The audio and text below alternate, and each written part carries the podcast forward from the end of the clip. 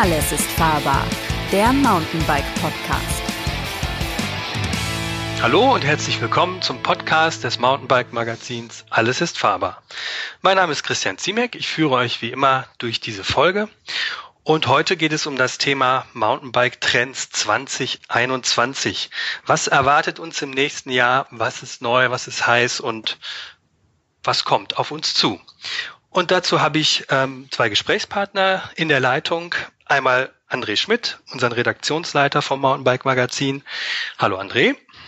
Hi, servus. Und als zweiten Gesprächspartner den Chris Pauls, ähm, auch Testredakteur beim Mountainbike Magazin. Äh, hallo Chris. Hi. Ja, fangen wir einfach mal an mit der ganz banalen Frage, was kommt denn auf uns zu im nächsten Jahr? Nach diesem zugegeben ja etwas verrückten Corona-Jahr. Wir wissen alle nicht so ganz genau, ob das nächste Jahr nicht auch noch ein ganz gutes äh, Stückchen Corona-Jahr sein wird. Aber ähm, was hat die Bike-Industrie äh, für uns auf der Pfanne? Kann man da jetzt schon was erkennen am Horizont? Ja, erkennen kann man natürlich Dinge. Ähm, vor allem im E-Bereich oder im E-Mountainbike-Bereich kann man so ein paar Trends rausarbeiten. Da wird Chris garantiert gleich ein bisschen mehr zu sagen können. Im normalen Bereich ähm, muss man sagen, ah, verfestigen sich Trends. Also es ist jetzt nicht so, dass da irgendwas jetzt kommt, ähm, was jetzt so ein Gamechanger ist, was jetzt irgendwie nochmal komplett irgendwas, irgendwas ändert. Also zwölffach bleibt, also jetzt im Schaltungsbereich, ähm, 29 Zoll Laufräder haben sich quasi überall durchgesetzt. Also all die Trends, die wir im letzten Jahr hatten, Trends zu mehr Bergablastigkeit, können wir gleich überall nochmal ein bisschen im Detail was zu sagen. Ähm, all das setzt sich 2021 in Anführungszeichen nur fort. Ähm, woran liegt das? Ich glaube, das hat schon auch ein bisschen mit Corona zu tun. Also auf der einen Seite hat es natürlich auch damit zu tun, dass sich einfach jetzt vieles als wirklich gut herausgestellt hat. Also macht man mhm. das auch weiter. Das macht ja auch Sinn. Man muss ja nicht immer, also wir sind ja in der Radindustrie oder in dem Radbusiness ja extrem innovations- und fortschrittsgetrieben, aber manchmal muss man halt auch mal sagen, okay, komm, wenn 29 Zoll jetzt für alle Kategorien gut funktioniert, dann lassen wir das auch. Äh, ähm, mh. Kurze Zwischenfrage. Einmal, ja. einmal zu, ja? Äh, heißt das, dass 27,5 äh, so ein bisschen verdrängt wird oder wäre das ja, also es wird, äh, was heißt, es wird verdrängt, es ist eigentlich ja schon schon lange verdrängt und ähm, es gibt immer mal wieder Räder. Pivot stellt gerade heute zum Beispiel ein Rad mit mit 27,5 Zoll vor. Ähm, das sind aber inzwischen jetzt die Exoten. Also im Prinzip hat sich 29 Zoll über alle Kategorien bis hin zu Downhill durchgesetzt. 27,5 Zoll bleibt so ein bisschen in den kleineren Größen. Aber selbst da wird es schon rarer, ja. Ich glaube, das ist eine ganz, ganz schöne, äh, ganz schön interessante Neuigkeit, weil ich glaube, die meisten Leute haben das noch noch gar nicht so ein bisschen so auf dem Schirm, dass 27,5 äh, schon wieder so ein bisschen im Verschwinden begriffen ist. Oder würdest du sagen, es ist tatsächlich etwas, was sich bei Rahmengrößen XSS dann äh, einbürgern wird und da auch verweilt? Ja, mehr oder weniger schon. Also wie gesagt, im E-Mountainbike-Bereich gibt es nochmal so ein bisschen den, diesen Trend zur Mixed-Bereifung, also mit 27,5 Zoll hinten, versucht man im Bio-Bereich auch, auch immer mal wieder oder im normalen Mountainbike-Bereich immer mal wieder so ein bisschen. Hat sich da jetzt aber auch noch nicht so wirklich durchgesetzt und auch wenn wir unsere Leserbefragung mal angucken, da sind inzwischen ähm, weit über 50 Prozent auf, auf 29 Zoll unterwegs und was die Neukaufabsichten angeht, sind wir da auch quasi komplett bei 29 Zoll. Mhm, mh. Ja, aber man muss natürlich da, ähm, da sagen, klar, das, äh, der eine Trend ist etabliert und man kennt die Mountainbike-Branche und dann kommt wieder der nächste Trend. Du hast gerade das Pivot angesprochen. Die haben jetzt bewusst auf ein 160 Millimeter ähm, Enduro gesetzt mit, äh, mit 27,5 Zoll ähm, Laufrädern, um halt auch die Wendigkeit auch wieder ähm, ein bisschen hervorzuheben und den Fahrer anzusprechen, der auch gerne in den Bikepark geht und halt ähm, Sprünge macht und, und gerne auch mal sein Rad in der Luft querstellt.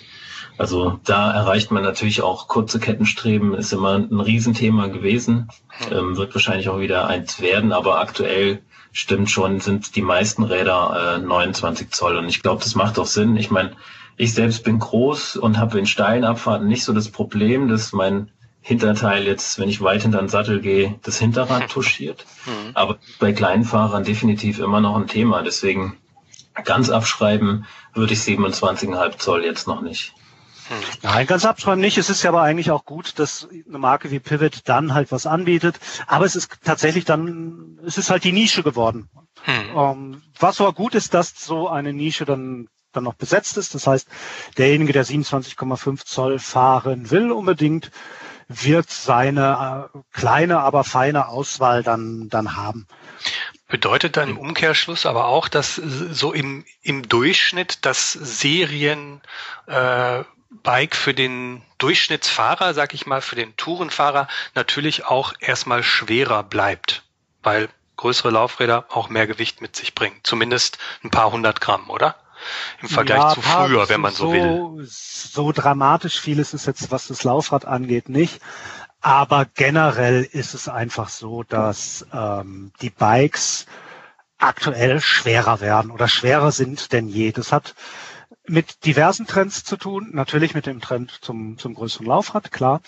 Ähm, das hat aber vor allem damit was zu tun, dass die Bikes generell was die Ausstattung angeht, einfach bergablastiger sind. Also wir haben selbst, wenn man jetzt mal so eine Kategorie wie Down Country nimmt, die ja auch noch relativ jung ist, das sind ja eigentlich so ein bisschen, bisschen hochgepimpte Race-Fullies oder Cross-Country-Fullies mit ein bisschen mehr Federweg und bisschen stabileren Parts. Selbst auf denen sind Reifen drauf inzwischen, die wir früher an Enduros hatten. Hm. Also da sind Maxis Minion Reifen drauf oder High Rollers drauf, also wirklich schwere Reifen. Wir sind in einer, bei einer Cockpitbreite von 780 bis 800 Millimetern angelangt. Wir sind bei ähm, Felgen eigentlich fast über alle Kategorien bis hin zur Cross Country hinunter werden Felgen von mindestens 30 Millimeter Maulweite gefahren. Also auch Nino Schurter fährt Felgen, die 30 Millimeter innen drin haben. Also richtig mhm. dicke Dinge. Und all das wiegt bis hin zu den Federelementen wo halt wir im Enduro-Bereich inzwischen Gabeln, kommen wir später nochmal zu, mit 38 Millimetern Standrohren haben, wo aber auch im, im Down-Country-Bereich halt 34 Millimeter Standrohr gefahren werden. Also einfach dicke Gabeln, teilweise dicke Dämpfer mit Ausgleichsbehältern. Das alles wiegt und Deswegen liegen wir im Schnitt mit Sicherheit, wenn man es jetzt mal so mit der 26 Zoll Ära vergleicht, sind wir garantiert aktuell bei ähnlichen Preisgestaltungen locker mal zwei Kilo schwerer pro Rad, ja. Mhm. Also falls es die Zuhörer auch interessiert, worum es bei dem Thema Down Country genauer geht, ähm, wir haben einen eigenen Podcast dazu, ähm, der noch gar nicht so alt ist, wenn ihr da reinhören wollt und euch informieren wollt, was denn dieser Down Country Trend ist. Ich kann es ganz kurz zusammenfassen. Es geht um abfahrtsorientierte Cross-Country-Räder, also Downhill plus Cross-Country. Äh, ich gehe in dem Podcast so ein bisschen immer wieder auf das Argument, dass es für mich eigentlich wie ein klassisches Tourenfully ist, äh, bisschen noch abfahrtsorientierter, aber auch deutlich teurer. Ähm, aber wenn ihr da reinhören wollt, bitte gerne. Ähm, ja, neue Bike-Kategorie, bitte? Noch, ja, noch einen ja. Äh, hin, ähm, da würde ich noch gern zum Gewicht was hinzufügen. Ähm, ich meine, sind ja jetzt schon neue Räder auch gekommen. André, du bist das Dumpy relativ viel schon gefahren. Und ähm, ich glaube, das ist schon wieder ein Tick leichter geworden. Ne? Und da kommen wir vielleicht auch auf die neuere Kategorie, die wir noch ansprechen, oder das ist eine neue alte Kategorie. Ähm, da wird zum Beispiel ja das Horstlink weggelassen. Das spart ungefähr so 150 Gramm, glaube ich, am Rahmen.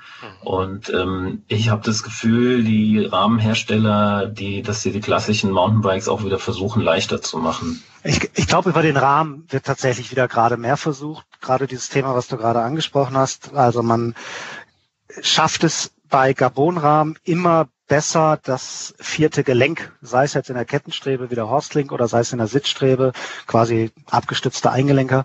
Man schafft es da immer wieder, immer besser jetzt das Gelenk wegzulassen. Man arbeitet über, über flexible Sitz- und Kettenstreben. Das spart Gewicht am Rahmen, definitiv.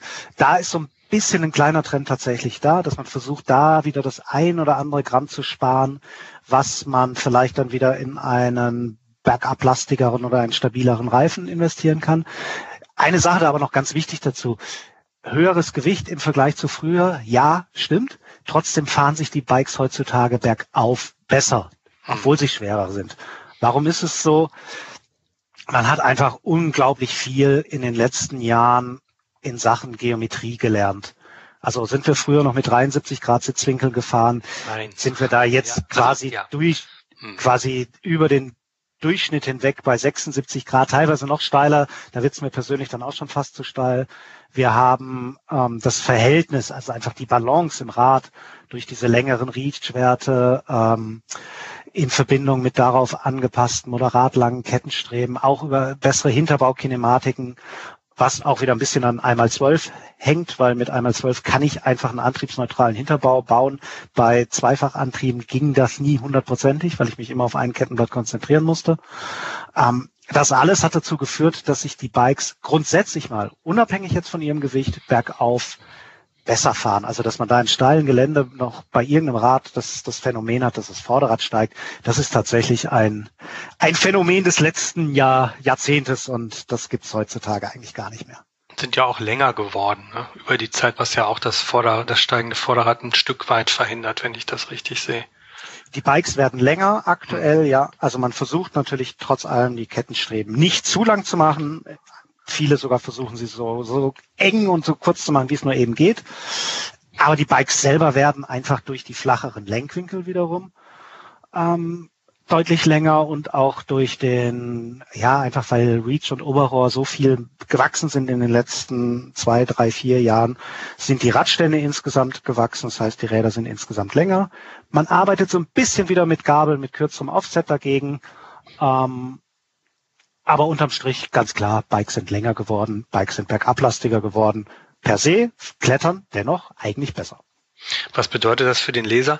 Für mich zum Beispiel, dass ich das Rad nicht mehr hochkant durch die Tür gekriegt habe. Das ist mir vorher echt noch nie passiert, dass wenn ich ein Rad aufs Hinterrad gestellt habe, um es bei mir durch äh, auf den Balkon zu stellen, da musste ich bei dem aktuellen Propane Tai, das musste ich dann querlegen, weil das einfach so lang war, dass es einfach nicht mehr durch die Tür gepasst hat. Aber noch mal ganz kurz zurück zum Hinterbau. Äh, die flexenden ähm, Sitzstreben in dem Fall, ist das eine Sache, die auf kürzere Hüpe von, also auf kürzere Federwege am Hinterbau beschränkt ist? Wahrscheinlich schon, oder?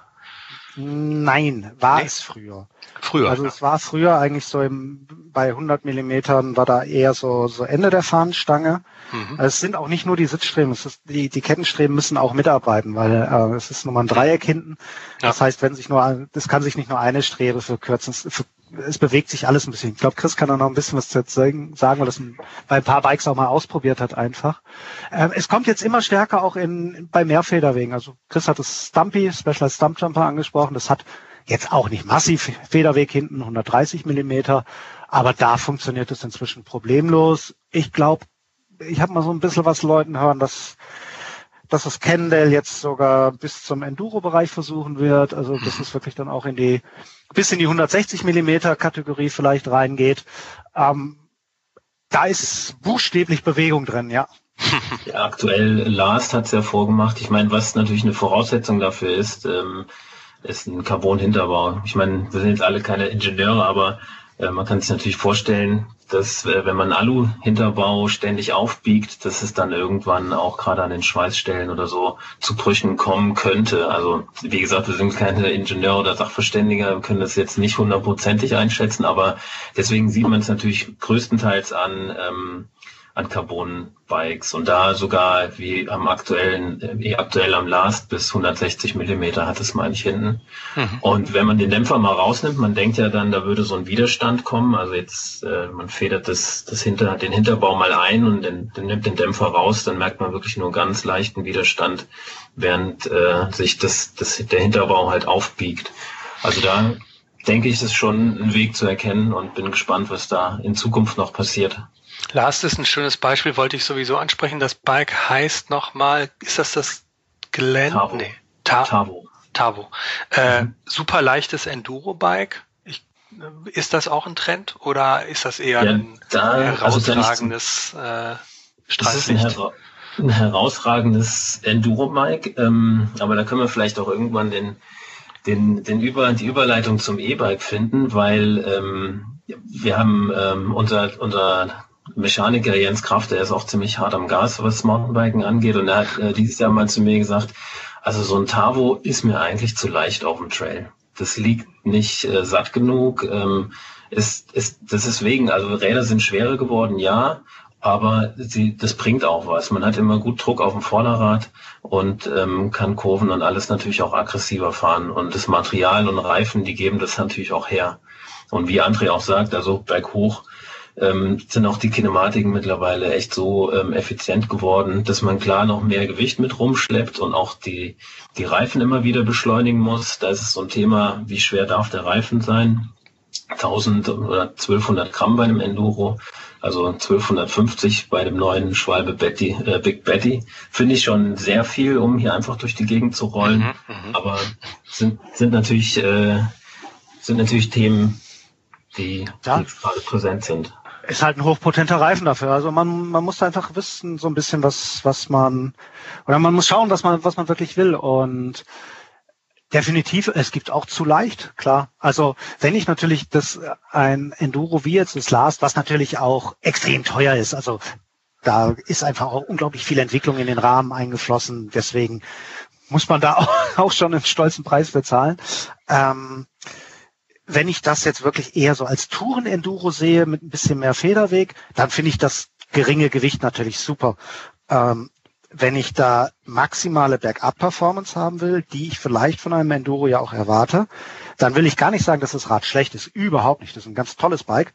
Ähm, aber da glaube ich schon auch, dass es dem, den einen oder anderen Fahrer wirklich gibt, der sagt, boah, mir fehlt da so ein bisschen, mir fehlt wirklich das Gewicht. Wäre das ein Kilo schwerer, wird satter liegen. Wir, wir kriegen gleich die Kurve zum, zum E-Mountainbike, Chris. Ähm, noch eine kurze Frage.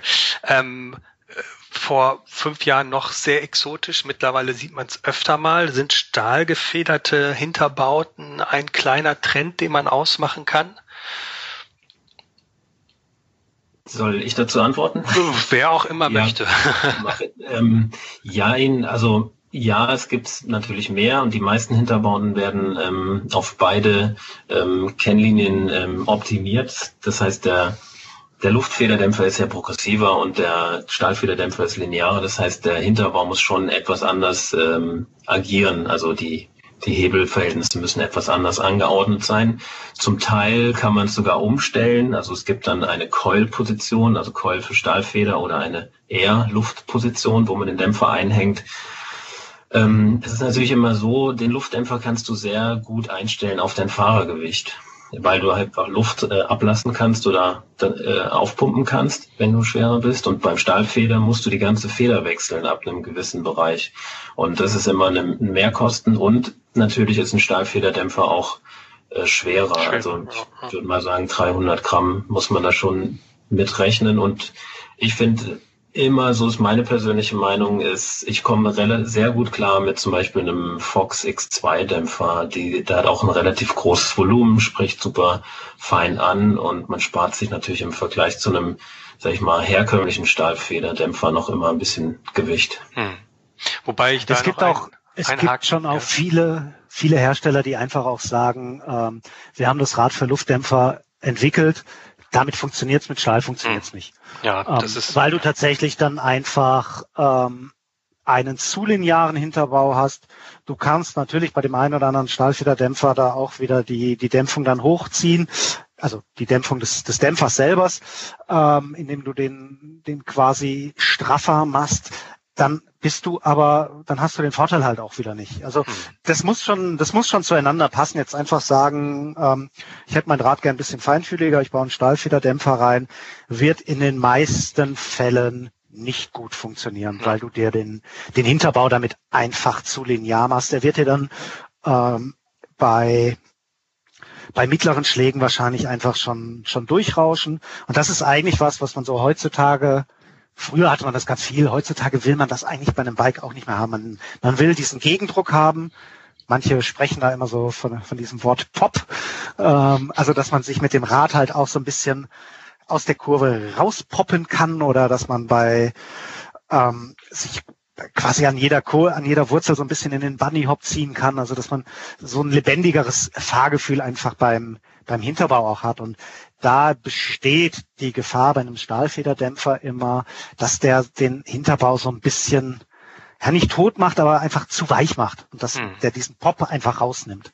Das schluckt halt dann sehr viel weg, ja. Hm. Ja, er ist natürlich super feinfühlig, wie du sagst, auch auf klar, kleinere klar. Schläge und so weiter. Ähm, man kann natürlich gut, wenn man jetzt ein Fahrwerk hat, was sehr, sehr straff ist, ähm, und man damit nicht so zufrieden ist, ähm, kann man durch einen Stahlfederdämpfer natürlich auch äh, an, an Performance gewinnen. Also ein Versuch ist es auf jeden Fall immer wert und ich würde auch nicht davon abraten, aber man hat natürlich immer ein Mehrgewicht. Nee, die Frage zielt ja auch eher darauf ab, ob es generell auch bei Neuentwicklungen die Hersteller tatsächlich sagen, nee, das Rad entwickeln wir als stahlgefedertes Bike oder so. Ähm, selten. Eher selten, ja. Aber der Trend ist da, dass, dass sie sagen, du kannst beides fahren und ja. sogar so, dass man, ähm, dass man durch einen anderen, wie gesagt, einen anderen ähm, ähm, Einbaupunkt des Dämpfers sogar noch darauf Das ist so ein kleiner Trend. Den, den finde ich dann auch sinnvoll. Also da wirklich zu sagen, okay, wir machen eine zweite, ähm, wiegt natürlich auch wieder ein paar Gramm mehr, aber wir machen einfach noch ein zweites Dämpferauge quasi, also nicht Dämpferauge, in dem Fall das Auge vom Rahmen, dass du einfach zwei Möglichkeiten hast, das Linkage so anzupassen, dass es entweder auf den Stahlfederdämpfer passt oder eben auf den Luftfederdämpfer. Ein Rad so zu entwickeln, dass es ohne diese Möglichkeit für beide funktioniert, hm, würde ich jetzt äh, mit, mit meinem Laieningenieurwissen sagen, ist schwierig, weil dann bleibt es immer ein Kompromiss. Ja.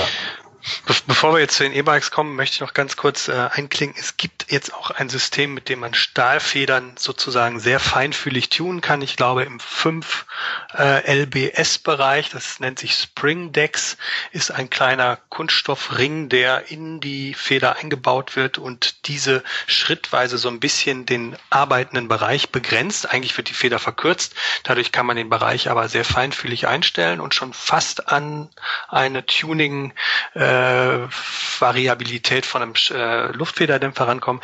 Aber äh, das nur am Rande. Zu den E-Bikes. Ähm, da war ja jetzt eigentlich immer erstmal alles alles geht. Die Räder haben einen Motor, man kann die so schwer bauen, wie man eigentlich möchte, so ähm, auch vor allen Dingen auch auf die erhöhten Belastungen durch höhere Geschwindigkeit, ähm, äh, höhere Laufleistungen robuster bauen, dementsprechend auch mit schwereren Teilen. Geht das so weiter? Ja, ich meine, da oder rückblickend, ich meine, schwerer sind sie eigentlich schon geworden mit der Systemintegration des Akkus quasi. Und äh, das habe ich persönlich damals auch nicht direkt immer für gut empfunden, weil die Räder wirklich damit erstmal ähm, ein, zwei Kilo schwerer geworden sind gefühlt, weil der Aufsetzakku, der saß einfach auf dem Unterrohr und der hat dann, das Unterrohr musste nicht irgendwie äh, riesig konstruiert werden und aufgeschnitten werden und jeder kennt den Satz wahrscheinlich schon, ein rundes Rohr ist stabiler als ein, ein aufgeschnittenes und deswegen muss natürlich so ein aufgeschnittenes auch eine dickere Wandstärke haben. Also da kommt natürlich schon viel ähm, des Mehrgewichts her, was die E-Bikes jetzt haben. Und ähm, wie du sagst, immer, immer schwerer, egal wie schwer, würde ich gar nicht sagen. Aber derzeit sind wir an einem Punkt, wo normale E-Bikes mit Bosch-Motor oder auch Shimano äh, natürlich schon schwerer geworden sind. Es liegt natürlich aber auch an den, an den dickeren Akkus. Wir sind jetzt äh, mit Bosch bei 625 Wattstunden und Shimano aktuell bei äh, 630 Specialized verbaut zum Beispiel ein 700er, Stevens ist glaube ich bei 720 und ähm, der Trend geht schon zum größeren Akku. Ähm, die Motoren sind natürlich auch stärker geworden, 85 Newtonmeter haben Bosch und Shimano, äh, 90 gibt Prose an. Ähm, da wird natürlich auch viel äh, Akku benötigt, um, um lange zu fahren. Ähm, und dann auch Reifen sind schwerer auch da geworden. Ähm, Gabeln, oft sehen wir jetzt die beiden neuen, die wir schon angesprochen haben, Federgabeln 38 oder Sepp, die meiner Meinung nach auch wirklich eigentlich für den E-Bike-Bereich konstruiert worden sind. Also ich glaube, ein Enduro-Fahrer hat nicht wirklich danach gefragt. Und ähm, deswegen sind E-Bikes momentan echt schwer. Also 24 Kilo ist fast normal. Das geht bis hoch auf 26, aber das spürt man am Fahrverhalten natürlich enorm. Also das zieht berg runter. Das Gewicht muss schon echt gut äh, zentriert äh, sein, dass es sich trotzdem immer noch äh, einigermaßen agil fährt. Ja, es ist ein bisschen ähm, eine, eine, eine Rückwärtsbewegung, sage ich mal. Ganz am Anfang waren die E-Bikes auch sperrig und schwer, dann wurden sie ein bisschen leichter und jetzt werden sie wieder schwerer. Ähm, die beiden Federgabeln, die du erwähnt hast jetzt gerade im Nebensatz, Geh noch mal mhm. bitte kurz drauf ein, worum, was, was ist das genau? Ja, im Grunde Fox sagt ja immer, die, die, die Namensbezeichnung von Fox 36, 34 ist ja immer der Durchmesser der Standrohre. Mhm. Und ähm, die neue Gabel heißt 38, das heißt, die hat einen 38 Millimeter Durchmesser in den Standrohren und ist einfach ähm, steifer, stabiler ähm, und soll halt den Anforderungen des ähm, aggressiven Enduro-Fahrers äh, gerecht werden oder aber auch dem, dem E-Bike gerecht werden. Und ähm, meiner Meinung nach, die passt natürlich optisch äh, sehr schön in so ein dickes E-Bike rein mit dickem Unterrohr. Und ja, RockShox hat das gleiche gemacht, ist äh, mit der Sepp da an den Markt gegangen, die hat auch 38 Millimeter Standrohre. Und ähm, genau, die werden, werden natürlich äh, sehr stark auch über die Enduro-Fahrer ähm, von den Enduro-Fahrern verwendet. Ähm, aber man hört schon von vielen, und so geht's mir selber auch, mir, dass eine 36er Gabel, also eine kleinere oder auch die Lyric von, von RockShox, äh, für, für das meiste, was man fährt, ausreicht. Und das sind schon Mini-Downhiller, die man da mittlerweile hat mit 180 äh, Millimeter Federweg. Da kann man echt in den Bikepark gehen und auch wieder hier eine 38er oder eine Sepp sind zwei bis 300 Gramm schwerer als eine 36er oder eine Lyric. Und ähm, beim Bio-Bike, um es so zu nennen, will ich natürlich immer noch Gewicht sparen. Beim E-Bike ist das egal. War das nicht sogar der Markus Klausmann, der gesagt hat, dass die Gabel irgendwie mit 38 Millimeter Standrohren schon irgendwie drüber sind für ihn? Ich glaube, ja, das, das hat er gesagt. Er hat ein bisschen in Richtung Sepp tendiert, weil die so 50 bis 100 Gramm leichter ist. Ich weiß es nicht. Ich glaube aber, der Markus ist auch mit Rockshocks ein bisschen verbandelt. Von daher ähm, könnte die, die, die, das Urteil auch daher äh, ja, man, Also man muss dazu noch so ein bisschen sagen, ich war, ich war die 38 jetzt selber im Enduro seit eigentlich seitdem sie rausgekommen ist, bin da auch super begeistert von. Ähm, sie funktionieren tatsächlich ein Ticken besser, weil ähm, jetzt mal unabhängig von der Steifigkeit, ähm, weil das Innenleben halt auch ein bisschen größer ist. Das heißt, der Ölfluss ist ein bisschen äh, erleichtert. Die Dichtung kann ein bisschen größer ausfallen. Ähm, alles ist auch innen drin etwas größer, etwas massiver und funktioniert dadurch besser. Ob man das wirklich spürt, boah, es ist ein Hauch besser, definitiv. Ähm, oder ich bilde mir ein, es zu spüren. Auf der anderen Seite spüre ich natürlich auch die Nachteile. Also ich spüre einfach, ich habe da vorne 300 Gramm mehr Gewicht. Das heißt, ähm, man merkt das so, wenn man das Vorderrad hochzieht, ähm, dass da einfach, dass die ganze Front wird einfach schwerer und da muss man schon zum, zum Bunny Hop oder so, äh, muss man einfach wieder ein bisschen mehr dran reißen. Man gewöhnt sich dran, aber es kann auch ein Nachteil sein. Und was auch noch ein Nachteil sein kann, ähm, ich spüre es jetzt bei mir nicht, aber wenn man wirklich leicht ist, also jetzt wirklich leicht, so 65 Kilo und noch ein bisschen, äh, bisschen weniger, dann kann es auch sein, dass die Gabeln zu steif wirken. Die Fox vielleicht noch nicht, die ist nicht so brutal steif, aber die Sepp ist richtig, richtig, richtig, richtig steif. Das ist natürlich für, für schwere Fahrer mag das, mag das super sein. Für leichtere Fahrer ist, sind die Gabeln vielleicht wirklich einen ein Tick too much. Wahrscheinlich müsste man dann, wir sehen jetzt ganz viele Enduros, die, oder die Enduros, die wir jetzt im Test hatten vor kurzem, die waren bis auf eins alle mit, mit einer 38 Millimeter Gabel ausgestattet. Vielleicht muss man da als Hersteller auch schon wieder überlegen, dass man sagt, okay, komm, den, äh, in den Rahmengrößen XS und S machen wir lieber eine 36 rein bei M darf der Fahrer wählen. Weiß nicht, ob das realistisch ist im Handel und kann wählen zwischen 36 und 38 oder halt Lyric und oder Sepp. Ähm, und ab Größe L, wo Fahrer ja in der Regel dann einfach auch schwerer sind, wenn wer, wer größer ist, ist schwerer. Ähm, ab da verbauen wir dann die größeren, die dickeren Gabeln. Das macht, wird für mich Sinn machen. Ob das logistisch für die, für die Hersteller Sinn macht, sei, sei da mal da, sei da mal dahingestellt. Ähm, mal abwarten, vielleicht Vielleicht greift ja jemand die Idee auf. Hm. Ja, also das, das ähm, bei den 38, bei der 38 bin ich auch, also ist natürlich super, dass die Gabeln, dass es die Gabeln gibt, gerade auch für schwere Fahrer. Also ich wiege so um die 80 Kilo. Stell dir vor, du wiegst 100 Kilo, dann ähm, dann sind natürlich ist natürlich eine höhere Steifigkeit echt äh, bringt dir da wirklich was. Und für die Leute ist es wirklich empfehlenswert.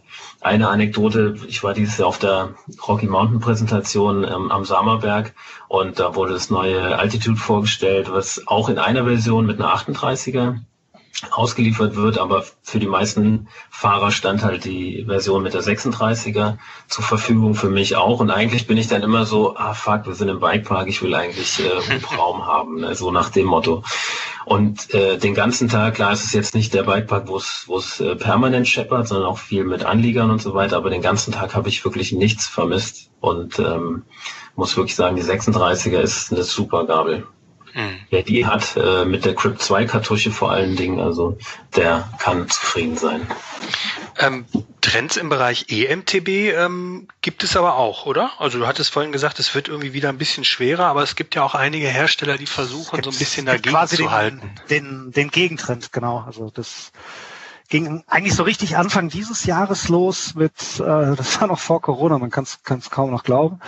Wann da war, war das? Bei, das war im Januar, da war ich, äh, da bin ich dem Winter, durfte ich dem Winter entfliegen, buchstäblich, und nach Südafrika und ähm, ja, da gab es die Präsentation des, des Specialized Levo SL und Chris kann gleich da auch noch ein bisschen zu sagen, weil er ist das Rad jetzt auch gefahren und das ist für mich schon ein ich habe das Wort ja am Anfang mal gesagt, so eine, ich weiß nicht, ob das ein schönes Wort ist oder nicht, aber das ist für mich echt so ein Game Changer. Also da passiert nochmal was. Das Rad wiegt, Chris, ich weiß nicht, wie viel, mit wie viel ihr es jetzt gewogen hat. Äh, uns wurde damals gesagt, glaube ich, 17 Kilo. 17.4 in der S-Works-Version, die hatten wir nicht ja. im Test, sondern wir hatten die Expert-Version mit 17.8. Okay, aber immerhin, mhm. weil wir haben gerade über, über 24 Kilo gesprochen. Jetzt sprechen wir über 17, irgendwas. Größe L. Und wir haben, Größe wir haben, wir haben Enduros okay. getestet, die jetzt im Schnitt über 14 Kilo wogen. Also der, da merkt man schon, dieses E-Bike ähm, rutscht viel, viel näher an das klassische Bike heran, ähm, als an das ja. klassische E-Bike jetzt. Aber es hat natürlich, und da kommen wir jetzt wahrscheinlich so, so ein bisschen zu, es hat halt viel, viel weniger Power. Äh, ich muss das nochmal ganz kurz äh, in, in Markus Lanz Art zusammenfassen. Wir reden tatsächlich von dreieinhalb Kilo Abstand zu einem äh, Enduro, vom E-Bike sozusagen zum Enduro. Ja, sagen wir vier. Also 14 ja. zu 17,4 ist ja schon sind dreieinhalb Kilo, ja gut, sagen wir vier, ist trotzdem ja, aber wir hatten, auch, wir, hatten auch, wir hatten auch Enduros im Test, die über 15 Kilo jetzt wogen. Also das, das ist nicht mehr, das, das ist vom Fahrverhalten dann deutlich näher daran, wobei das Levo SL jetzt kein äh, kein E-Enduro in dem Sinne ist. Also es hat jetzt keine 180 Millimeter Federweg, sondern 150, glaube ich, wenn ich es jetzt jetzt richtig im Kopf habe. Also es ist jetzt auch nicht das brachiale Backup-Fahrrad. Ähm, aber, und das ist definitiv das Entscheidende jetzt erstmal, es fährt sich im, vom Handling her wirklich fast wie ein normales Rad auch da wieder alle verspielten Sachen, wie mal das Vorderrad hoch, das Hinterrad um die Ecke geschmissen und so. All das, was mit dem EMTB, mit dem klassischen EMTB definitiv alles geht, aber ganz schön, ganz schön Kraft kostet, geht damit spielerisch leicht, verhältnismäßig. Ja, das stimmt. Also wir, wir fahren ja doch relativ viel hier jetzt auch im, im Matsch. Wir sind ja schon im, im Winter angelangt. Ähm, fahren wir auch äh, viel E-Bike und und wissen auch die das satte Fahrgefühl, die, die, die Federung spricht viel viel satter an, weil das Gewicht vom E-Bike halt auch viel höher ist und auch ähm, auch der Druck auf dem Vorderrad in Kurven ist natürlich ganz anders und und das bringen die die e die Light E-Bikes natürlich schon auch mit.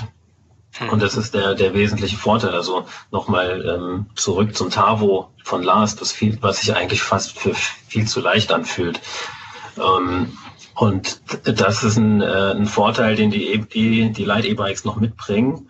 Und ähm, trotzdem natürlich ähm, einen Motor an, an Bord haben und äh, im Vergleich zu einem Enduro. Deswegen, ähm, wie, du, wie du auch sagst, André, ich sehe da schon auch einen, einen Game Changer. Ich war am Anfang skeptisch und habe auch vor allen Dingen beim Specialized gedacht, mit äh, 35 Newtonmeter geben die an, hat der Motor an Power, dass man da eigentlich nur das Mehrgewicht mit kompensiert und somit halt irgendwie den Berg trotzdem genauso hochrollt wie mit einem 14 Kilo Enduro. Das ist aber nicht so, das kann ich äh, euch nach dem Test bestätigen.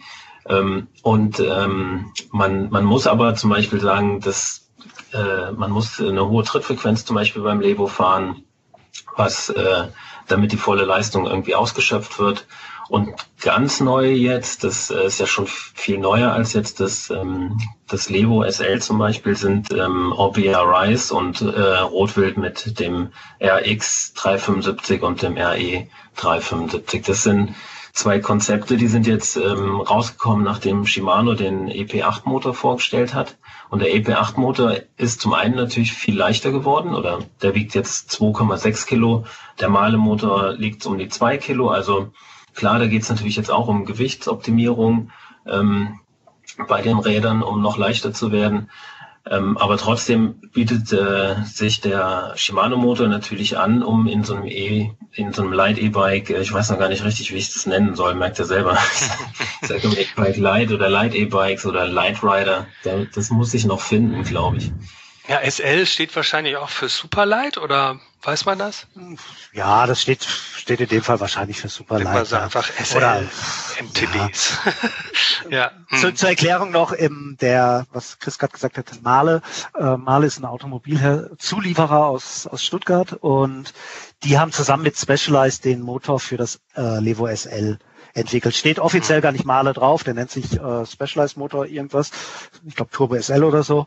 Ähm, der wird aber von Male hergestellt. Ähm, super kleiner, richtig süßer kleiner Motor quasi, wiegt tatsächlich nur zwei Kilo, hat ähm, dafür eben, wie gesagt, nur 35 Newtonmeter, ähm, fährt sich sehr natürlich. Mhm. Also wenn man so wie Chris sagt, die entsprechende Trittfrequenz mitbringt, also damit einer 40er Trittfrequenz vor sich her zu, zu tradeln, da kommt dann wenig, aber wenn man, wenn man selber ein bisschen mitarbeitet, was ja auch gut ist, wollen wir ja auch schließlich, ähm, dann fährt er sich sehr harmonisch, sehr schön.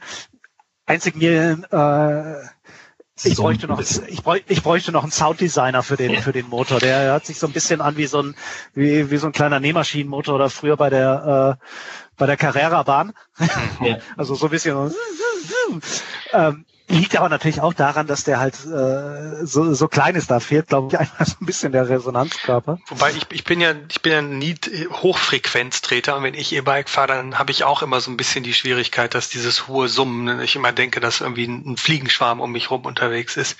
Ähm, aber über was für eine Preisklasse reden wir denn bei diesen super leichten oder sehr leichten EMTBs? Ja, Grob.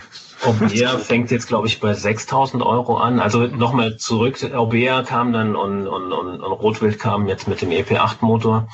Ähm, haben natürlich, äh, alle haben natürlich kleine Akkus. Specialized hat einen ähm, 360, 320 Wattstunden Akku, Entschuldigung. Ähm, Orbea hat einen 360 Wattstunden Akku. Bei den beiden Bikes ist der Akku auch nicht entnehmbar. Das heißt, die mhm. haben nochmal Gewicht gespart durch die durch das runde Unterrohr, wo man den Akku nicht entnehmen kann. Bei Specialized kann man es, wenn man den Motor ausbaut und so weiter, hinten rausziehen. Soll auch recht einfach sein. Rotwild hat einen 375 Wattstunden Akku, den kann man sehr elegant entnehmen über so einen Druckknopf. Und was die beiden gemacht haben, die haben äh, Rotwild und Orbea, die den Shimano Motor verbaut haben, die haben das Drehmoment reduziert. Über ein zweites Profil, was man über die App programmieren kann, ist das möglich. Und ähm, so ist in der Boost-Version nicht mehr die volle, stehen nicht mehr die vollen 85 Newtonmeter zur Verfügung bei Rotwild, sondern 62 in der Trail-Version 42.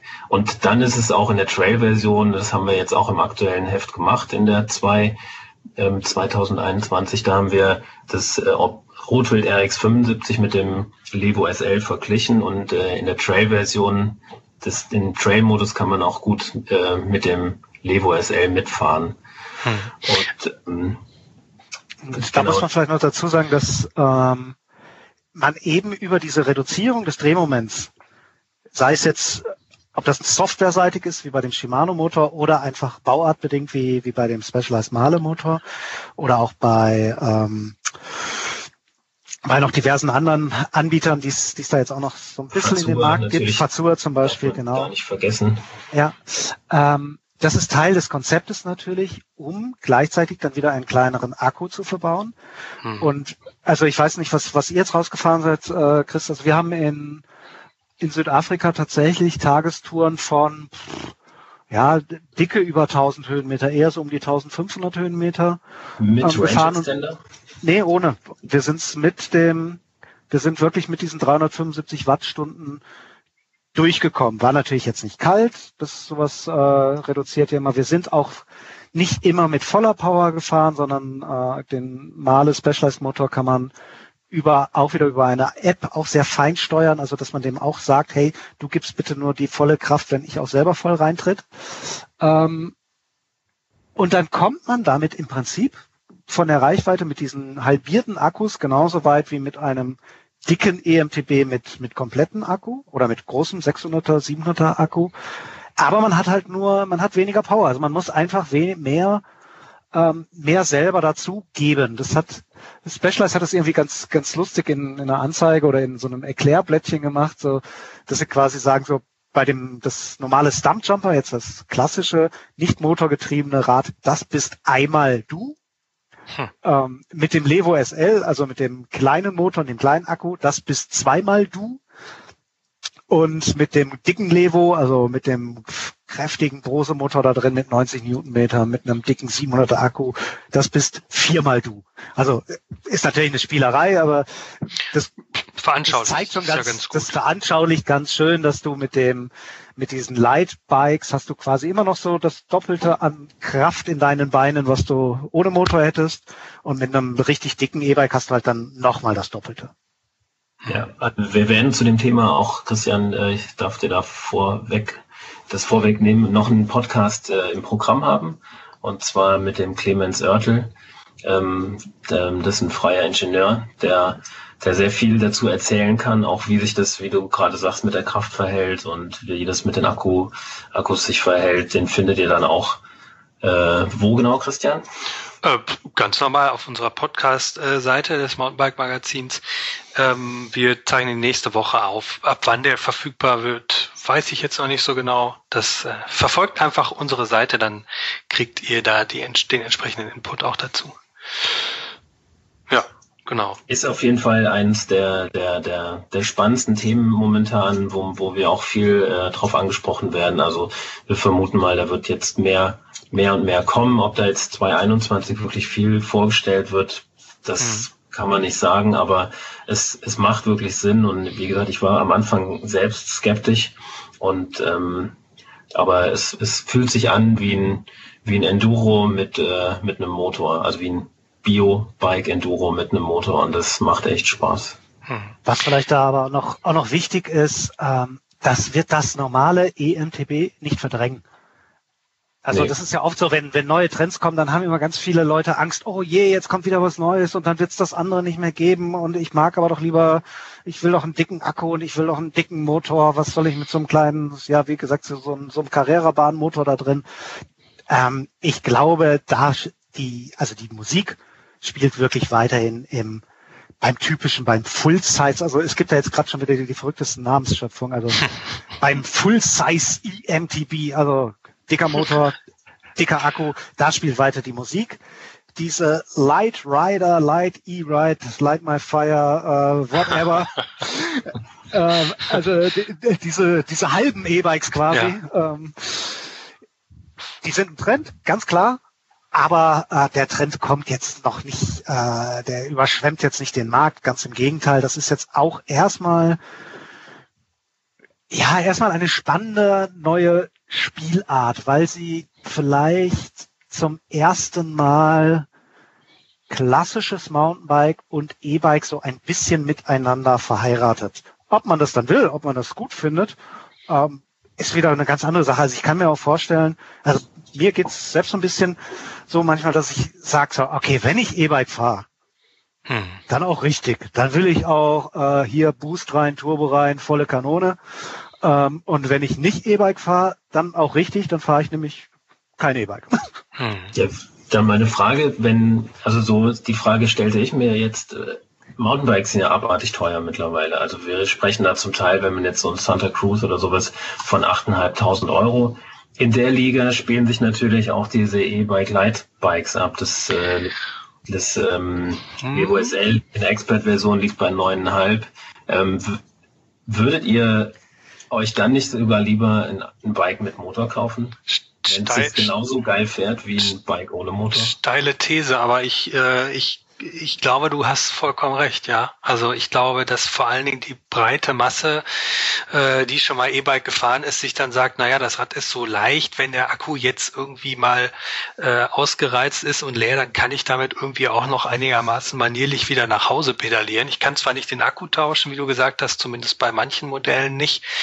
Ähm, das wird, glaube ich, eher den Hardcore-EMTB-Fahrer abschrecken, der sowieso mit einem extra Akku-Pack im Rucksack rumfährt und sich sagt, ist mir doch egal, wenn der Akku leer ist, packe ich einfach den zweiten rein.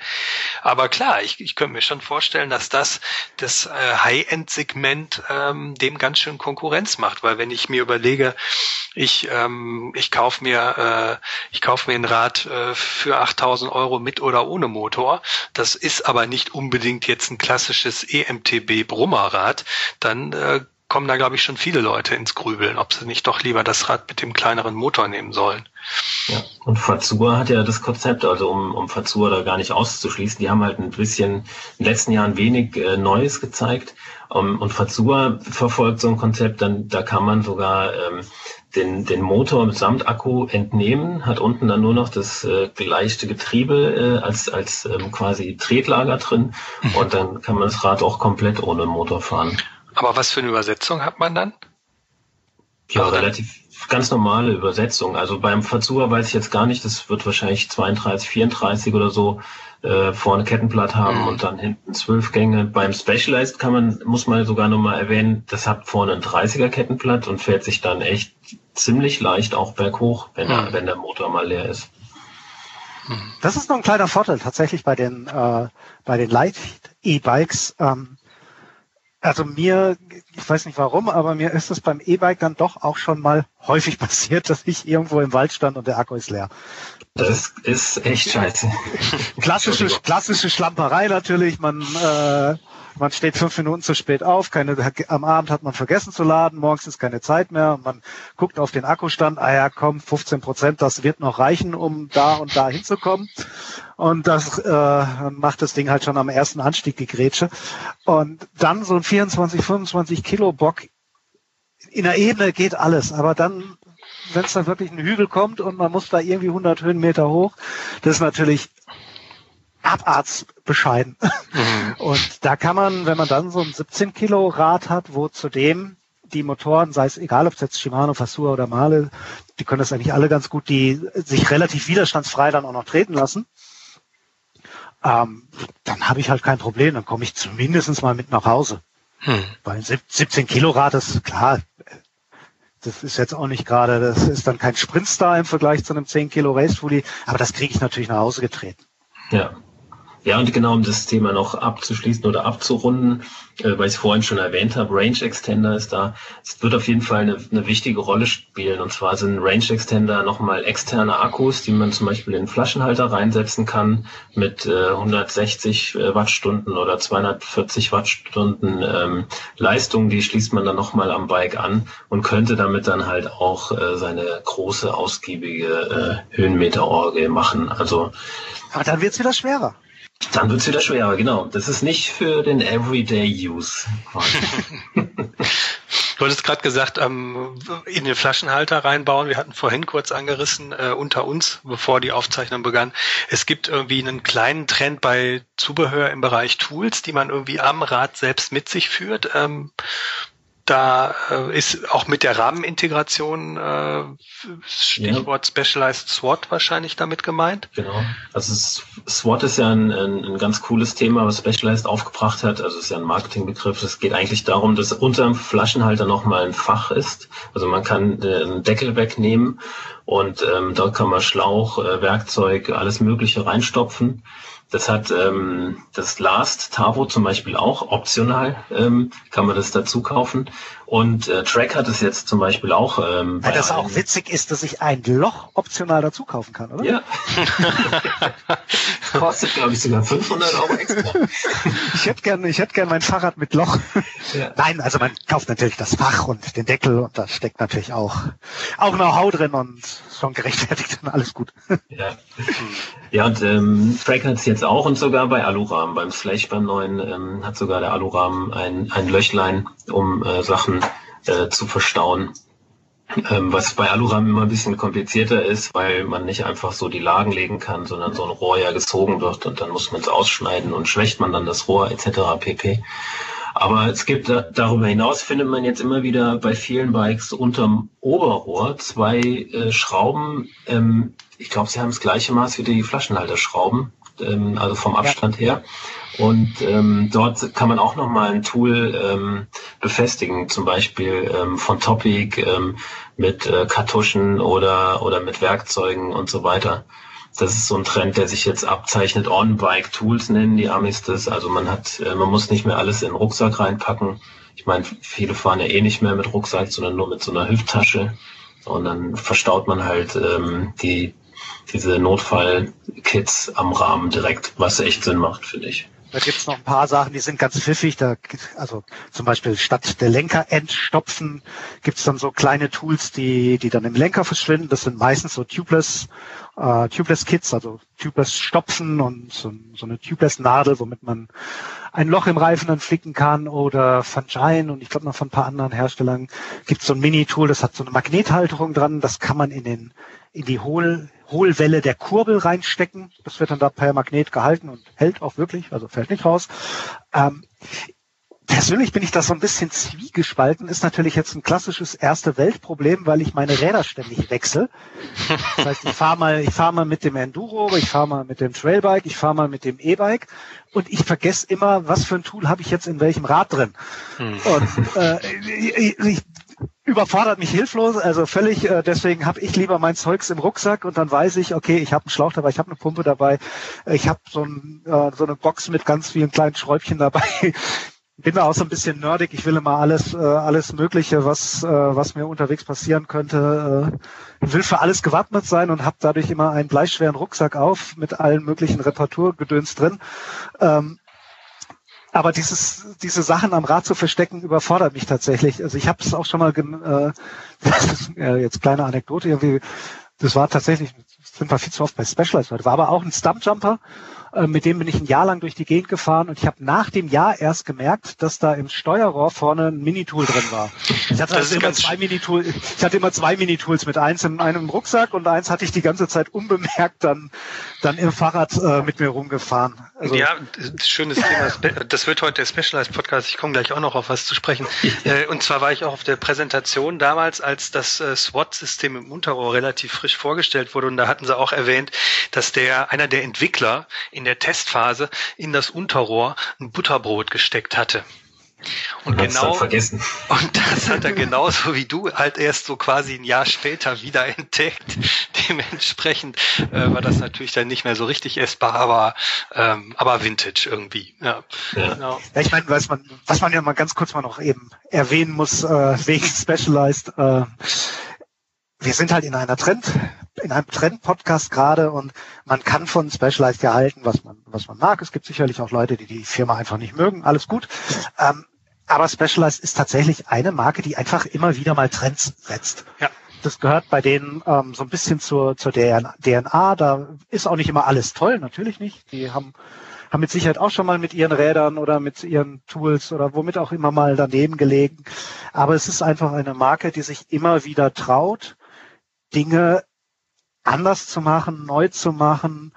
Ähm, und deswegen landet man, glaube ich, automatisch bei bei so einer Trend oder bei so einem Innovationsthema landet man halt tatsächlich automatisch immer wieder so ein bisschen, bisschen in Morgan Hill. Das ist der, der Stammsitz von, von das, das passiert mir jetzt auch tatsächlich, wenn ich äh, versuche, einen Mikrotrend in meinem Spezialgebiet, was ich für die Mountainbike beackere, auszumachen, nämlich den Bereich Zubehör und zwar alles an Zubehör von Kopf bis Fuß.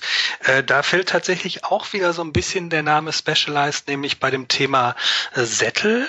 Und da ist es auch so, so wie äh, in anderen Bereichen, dass man für, für Löcher eine Menge Geld bezahlen kann. Nämlich da ist es eine neue Satteldeckentechnologie und zwar 3D gedruckte Oberflächen. Ähm, ich glaube auch, dass irgendwie im Bereich Sättel die Evolution und die Suche nach neuen äh, technischen Innovationen, die den Komfort steigern, das wird wahrscheinlich nie aufhören. Ich glaube, solange wir irgendwie Radfahren, wird der Sattel irgendwie ein, ein, ein Brennpunkt für Innovation sein. Und da ist es zum Brennpunkt buchstäblich, ja. Genau. ähm, da ist es zum Beispiel so, dass der ähm, S-Works Power Mirror, das ist ein relativ, also bislang immer sehr straffer Cross-Country-Sattel, relativ breit geschnitten, kurze Nase, große Aussparung, dass der auch aus dem 3D-Drucker seine neue Decke bekommt. Das ist, muss man sich so vorstellen, so ein bisschen wie so ein, wie so ein Molekülmodell. Also es sind lauter kleine Stege, die sich, äh, die sich verstreben zu einem Konstrukt. Das sieht ein bisschen aus wie Fachwerk. Und ähm, das ist halt eine gummiartige Substanz. Und die ähm, wird auch, ähm, die wird halt im 3D-Drucker ähm, ausgekommen aus dem 3D-Drucker und stellt dann die Satteldecke dar, die auch ähm, Zonen optimiert, also für die gewissen Belastungsbereiche, wo jetzt die Sitzbeinhöcker und andere Geschichten liegen, da ähm, einen höheren Komfort darstellen soll. Ist, ist das so wie der, wie der Physik? Genau, das wäre den, hätte genau. ich jetzt auch noch genannt, der Physik mhm. Antares mhm. Evo.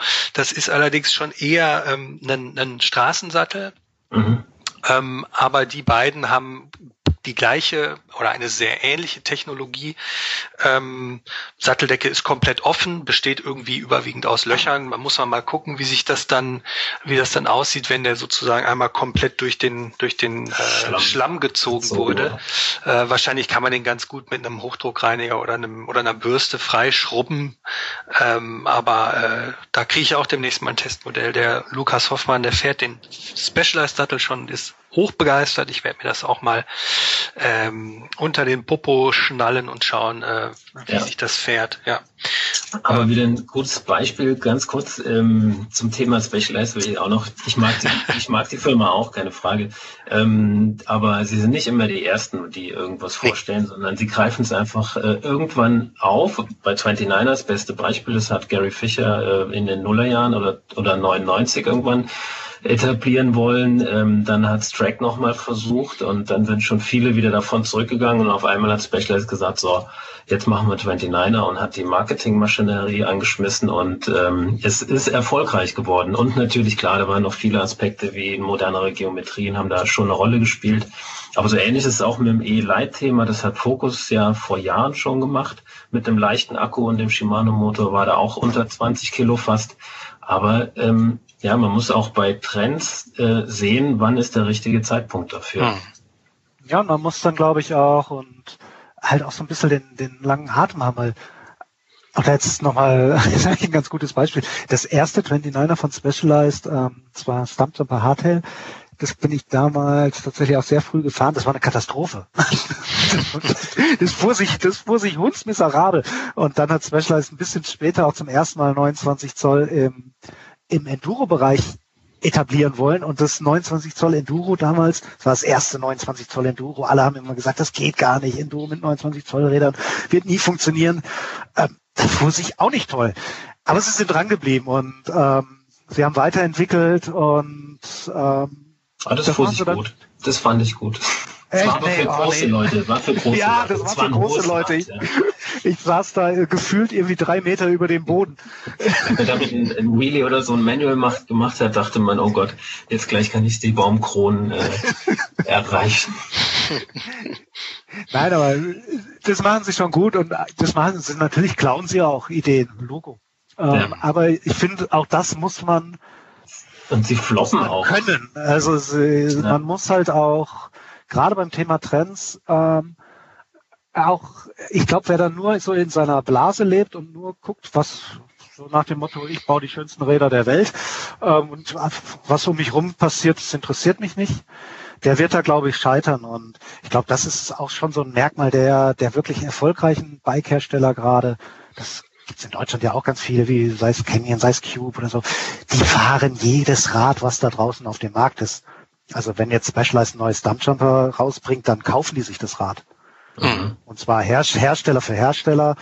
Und dann sitzt da auch wirklich äh, fast jeder Ingenieur mal drauf und guckt halt auch einfach, hm, was haben die gut gemacht, was haben die weniger gut gemacht, was würde ich genauso machen, was würde ich besser machen, was habe ich bislang aber vielleicht auch immer schlechter gemacht. Und hey, cool, auf die Idee wäre ich gar nicht gekommen. Und so setzt sich, ja, so funktioniert natürlich auch einfach Ent Entwicklung im Radbereich. Mhm. Also da gibt's nicht den, da gibt's nicht das eine Superhirn, was, was alles erfindet, sondern das ist schon auch so ein dynamischer Prozess. Und Oder dass alles im, im Hinterzimmer vorher äh, besprochen wurde und dann äh, und Peng, dann ist es da. Ja. Genau, Peng ja. ist da und jetzt müsst ihr es alle kaufen. Also so da ist auch jeder immer selber angehalten, äh, auszuprobieren, auszuprobieren und was einem liegt, äh, das halt daran, das halt da rein zu investieren und nicht, ähm, also jetzt an, ich, ich spreche den Käufer an, also den Mountainbiker und nicht äh, jedem Trend zu folgen. Das ist auch wichtig. Hm. Ja, wir versuchen ja auch ähm, grundsätzlich mal Trends kritisch zu sehen, so wie ich das gerade bei den Light E-Bikes auch gesagt habe. Das ist für mich ist es irgendwo ein Gamechanger. Ich wüsste aber für mich gar nicht persönlich, ob ich das haben will. Und die Frage muss sich einfach jeder stellen. Also keiner ist gezwungen, ähm, sich das und das zu kaufen, nur weil wir das jetzt toll finden. Ähm, ja. Ich war zum Beispiel auch ähm, beim Thema 27,5 Zoll war ich von Anfang an skeptisch, hat mich nie so richtig angesprochen. Bin noch damals aus der Industrie von vielen gefragt worden, hey, ist es nicht genau das Richtige, genau die Mitte zwischen 26 und 29 Zoll, das muss doch funktionieren. Und ich, wir haben immer gesagt, ach nee, komm Leute, jetzt lass doch, jetzt haben wir doch gerade 29 Zoll so ein bisschen etabliert, jetzt lass doch bitte dabei bleiben. Naja, hat am Ende auch keiner auf mich gehört, aber egal. ähm, nein, man, es wird immer so sein, es werden immer neue Dinge kommen und man wird sie gut finden, man wird sie weniger gut finden. Vieles wird sich durchsetzen, andere Sachen werden sich auch nicht durchsetzen. Und ich finde das auch gar nicht schlimm. Also ich finde, ähm, wir, wir haben so tolle Mountainbikes, ähm, da darf hin und wieder auch mal, da darf auch mal ein Flop dabei sein oder auch ähm, im, im Zubehörbereich. Das muss nicht immer, muss nicht immer alles perfekt sein. Also da lebt da leben wir ja auch ein bisschen von, dass wir auch mal zu Sachen sagen können, hey, die funktionieren einfach nicht. Ähm, ich hätte aber noch eine Frage auch nochmal zum Zubehörbereich, weil da fällt mir so ein bisschen gerade auf, dass sich dieser Trend immer schwerer ähm, da auch so ein bisschen durchsetzt. Also ich bin früher, glaube ich, noch Helme gefahren, die wogen keine 200 Gramm. Jetzt hm. finde ich ja kaum noch einen, der, äh, der unter 300 wiegt. Warum wird denn da alles schwerer? Und Schuhe, glaube ich, auch. So Race-Schuhe wiegen auch viel, viel mehr als früher. Bei Race-Schuhen ist es sehr, sehr unterschiedlich. Also beim letzten Race-Shoe-Test war es so, dass ähm, da die, die Gewichtsspanne tatsächlich äh, von äh, knapp über 600 bis weit über 800 ging, was früher eher nicht äh, der Fall gewesen wäre. Ähm, ich glaube, da ist es einfach so, viele Hersteller versuchen einfach super steif zu werden und auch wenn man Carbon verwendet, ähm, heißt es äh, trotzdem, dass wenn man sehr, sehr steif sein will, man trotzdem sehr viel Material verbauen muss. Und ich könnte mir auch vorstellen, ohne jetzt Namen zu nennen, dass mancher Hersteller auch einfach sagt, du, wir machen da Carbon drauf, das ist ein Race-Schuh und vielleicht auch ein bisschen vergessen aufs Gewicht zu gucken. Ich glaube, das ist im Zubehörbereich gibt's tatsächlich hier und da auch kleine Ausrutscher, weil ähm, es nicht so ist wie bei einem, wie bei einem, bei der Entwicklung eines Rahmens, dass da so endlos viel Geld erstmal in die Entwicklung fließt, bis das Ding dann auf den Markt kommt. Zumindest könnte ich mir vorstellen, dass das oft der Fall ist. Aber was du bei den Helmen zum Beispiel ansprichst, ist eigentlich ein Trend, der hat angefangen mit dem Thema All-Mountain-Helme also äh, vergrößerter Helmschale. Das heißt also, die Helme sind im Nackenbereich weiter heruntergezogen. Das alleine macht schon mal ein Gewichtsplus von, ich habe das irgendwann mal ausgerechnet. Das ist allerdings jetzt auch schon wieder ein paar Jahre her. Ähm, das, ich, ich tippe mal, ich, wenn ich mich richtig erinnere, macht das mindestens 70 bis 80 Gramm aus, wenn man da hinten im Nackenbereich ein bisschen weiter runtergeht.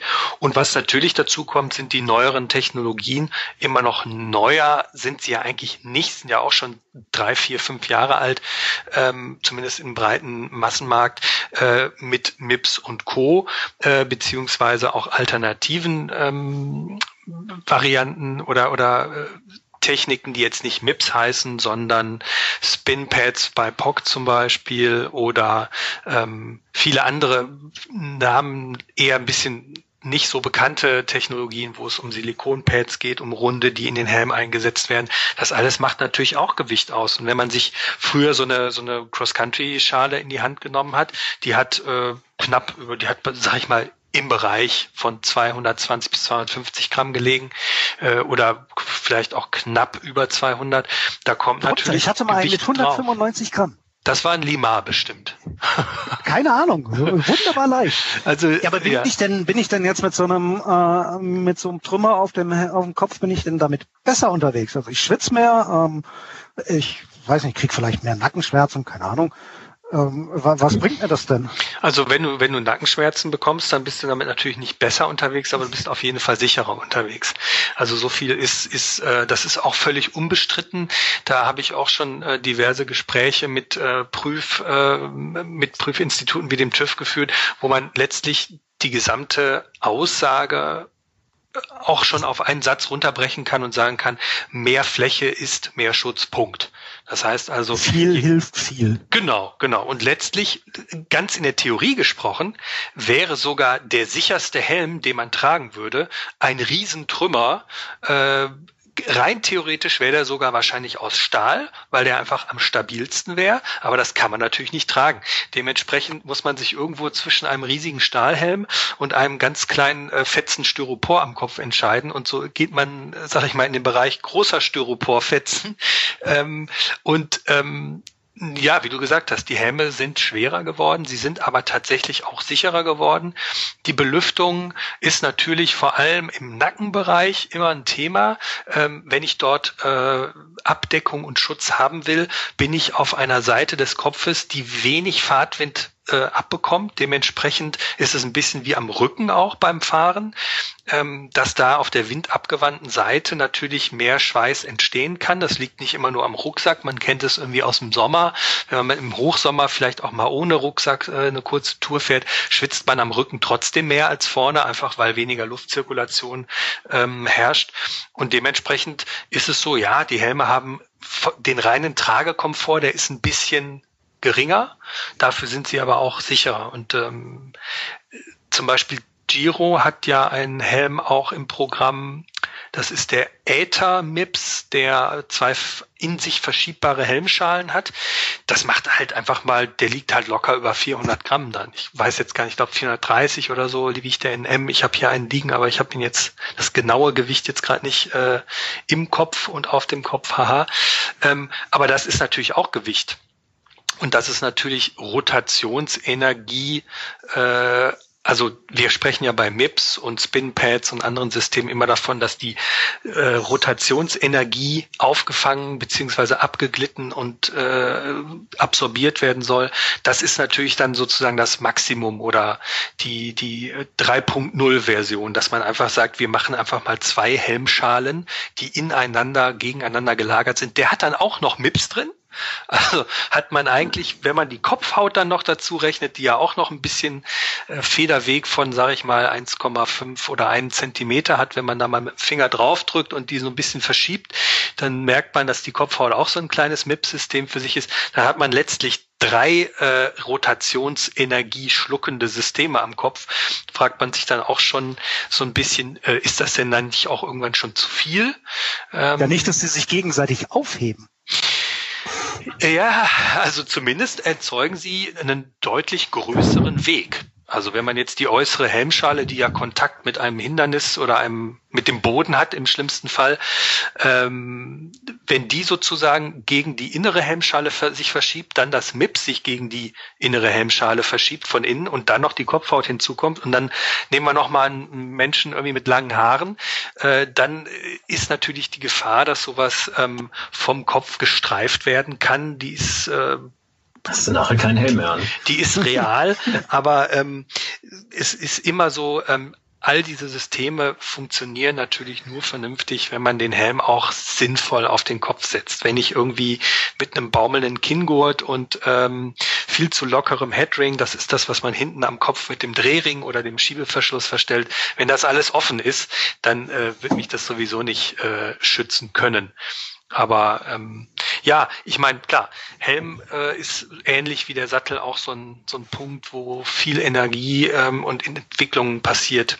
Ähm, aber Schauen wir mal, wo das hingeht. Es gibt aktuell keinen Normtest dafür, weil es keine definierte Norm für diese Rotationskräfte gibt. Vielleicht tut sich da noch was. Aber so wie ich aus den letzten Gesprächen mit äh, TÜV ähm, zum Beispiel entnommen habe, ist da, ja, es ist schwierig. Also da müsste es eine gesetzgebende Norm geben, die das vorschreibt und dann gibt es auch einen entsprechenden Test. Solange das nicht der Fall ist, ist das alles so ein bisschen Pi mal Handkante.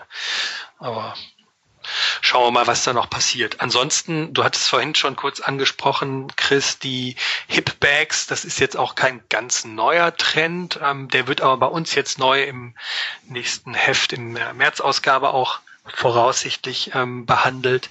Also der Rucksack sozusagen einmal oben abgeschnitten, keine Schultergurte, sondern nur ein Gurt, den man sich um die Hüfte bindet, so ein bisschen wie früher in den 80ern. Da war das, glaube ich, mal bei Joggern total beliebt.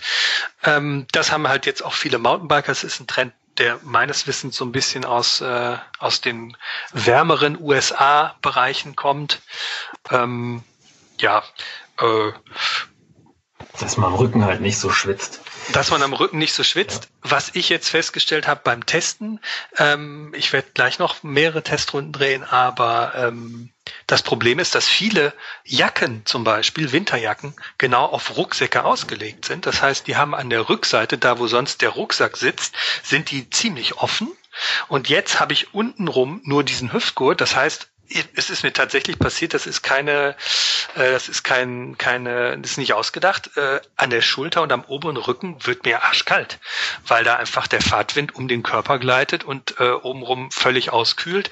Äh, da muss man dann auch mal gucken, dass man eine entsprechende Jacke nimmt, die ähm, die obenrum am Rücken auch auch dicht macht und schön winddicht ist. Ach so, genau, könnte ich auch noch ein Mikrotrend, der aber auch jetzt nicht so ganz neu ist. Aber ähm, tatsächlich das wachsende EMTB-Segment führt auch dazu, dass Jacken wärmer, also dass zum Beispiel Winterjacken nochmal wärmer werden. Ähm, man hat beim E-Bike mehr Fahrtwind, man hat weniger Belastung, das heißt, man wird nicht so warm, hat aber mehr Fahrtwind. Dementsprechend ähm, sieht man auch immer mehr Hersteller, die auf das Primaloft-Material setzen, also eine Form von synthetischer Wattierung. Ähm, die einen sehr hohen Wärme, also einen sehr hohen Isolationsgrad hat einigermaßen schwitzfrei ist. Das hängt immer so ein bisschen davon ab, wie man das Innenmaterial gestaltet. Wenn das so dieses ganz glatte Zeug ist, dieses ganz glatte ähm, Nylon-Material, dann schwitzt man da auch sehr stark drin.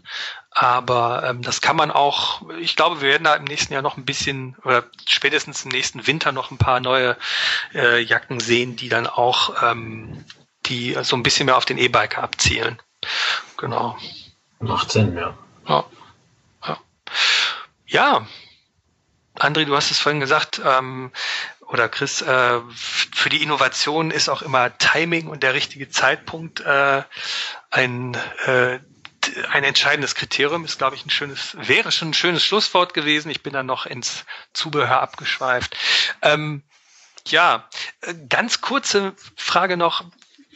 Kann man irgendwie äh, Stimmen aus der Industrie wahrnehmen, die sagen, ähm, also man hat sich ja umgeschaut, alle Leute fahren Rad, jeder will ein Rad haben, äh, Lieferprobleme. Haben die Hersteller im nächsten Jahr da schon, haben die, konnten die vorsorgen, dass man im nächsten Jahr, wenn man sich ein neues Rad kaufen will, dann nicht äh, so lange darauf warten muss? Oder ähm, was habt ihr da, habt ihr da schon was gehört in der Richtung? Also es wird wahrscheinlich keinen Hersteller geben, der uns gegenüber sagen wird, ähm, ach übrigens, ich habe im nächsten Jahr Lieferprobleme. also da wird, das wird keiner sagen. Ähm, natürlich wird auch jeder Radhersteller bestrebt sein, der äh, die Nachfrage zu befriedigen, ganz klar. Hm. Ähm, die Lager sind leer aktuell. Es ist das Jahr 2020 war, was den Radverkauf anging, natürlich ein exzellentes durch, durch Corona, durch Lockdown und ähm, das heißt so, was es sonst noch oft gab, dass man jetzt noch irgendwie zum reduzierten Preis noch irgendwie was, was erwischen konnte, das ist natürlich passé. Ähm, ich glaube, dass die Industrie versucht oder dass die Industrie damit da, davon ausgeht, dass dieser Radboom im nächsten Jahr zumindestens anhalten wird. Das heißt, dass eine große Nachfrage da sein wird. Man wird versuchen, diese Nachfrage zu, zu befriedigen, aber ähm, das ist teilweise auch ganz schwer vorhersehbar, weil so ein bisschen anders als, als in der Autoindustrie ist die Radindustrie natürlich auch sehr stark von einigen wenigen Zulieferern abhängig. Mhm. Also ganz, ganz banales Beispiel ohne dass, dass das jetzt eher, also wirklich nur ein Beispiel, stimmt jetzt nicht. Also es gibt da keine, bei denen jetzt keine Lieferprobleme, aber wenn jetzt zum Beispiel Shimano kein XT-Schaltwerk mehr liefern kann, mhm. Aus welchen Gründen auch immer, weil die Produktion wegen Corona gestoppt werden musste, weil ähm, die Nachfrage einfach zu groß ist. Und ich habe an meinem Rad ein Shimano XC-Schaltwerk, dann habe ich halt ein Problem. Dann kann ich dieses Rad nicht ausliefern. Ich muss dann versuchen, vielleicht noch ganz schnell umzuswitchen auf, auf ein anderes Schaltwerk, dann ist aber der Katalog falsch gedruckt oder so. Mhm. Und das ist wohl das, was wir so ein bisschen gerade raushören, dass ähm, es in der Radindustrie oder bei den Bike-Herstellern so ein bisschen die Sorge, die Sorge herrscht, dass die, dass die Zulieferer alle nicht ganz hinterherkommen. Dass Fox nicht genug Gabeln produzieren kann, RockShox nicht genug Dämpfer produzieren kann, Shimano nicht genug Schaltwerke, Schwalbe nicht genug Reifen und so weiter und so fort. Da hängt halt ganz, hängt einfach ganz viel miteinander, miteinander zusammen und sobald da einer von denen, das wie gesagt, es geht wirklich bis hin zum Reifen oder bis hin zum Schlauch. Also wenn, wenn dir irgendein Bauteil fehlt, kriegst du dieses Rad nicht zusammen. Hm. Und da herrscht so ein bisschen die, die Sorge gerade, dass das passieren könnte, weil natürlich, ähm, ich meine, der, der asiatische Bereich oder Asien hat ja dann das ganze Corona-Thema doch ganz gut am Ende gemanagt und die Produktionen laufen da schon lange wieder. Aber zwischendurch stand halt in Asien auch ja quasi jede Produktionsstraße still. Und wenn das über zwei Monate passiert, so wie es passiert ist, dann brauchst du einfach diese Zeit auch, um das wieder aufzuholen.